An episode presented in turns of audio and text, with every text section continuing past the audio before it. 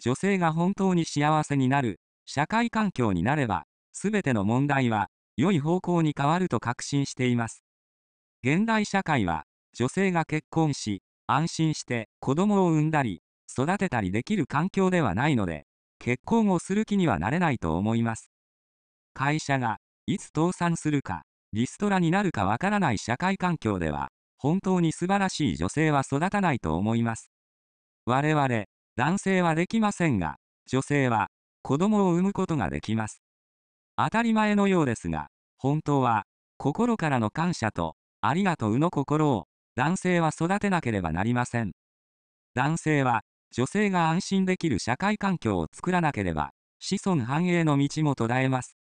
もちろん仕事は大事ですが、もっともっと女性を守れる男にならなければならないと思います。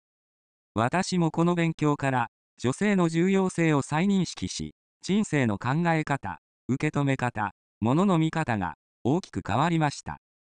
決して我慢ではなく、思いやりとか感謝を心から喜んでできる人生に変わりました。すべては女性から学ぶことができました。自分勝手な理屈で生きたために、多くの協力者、または応援者を傷つけ、期待を裏切り、最低の男だったと思います。まだまだですが、今後も女性を大切にできる環境づくりのために内容を向上したいと思います。あなたと子供さんが決して不幸にならない知識を深め、知恵に変え、素晴らしい女性になって人生を楽しんでくださいね。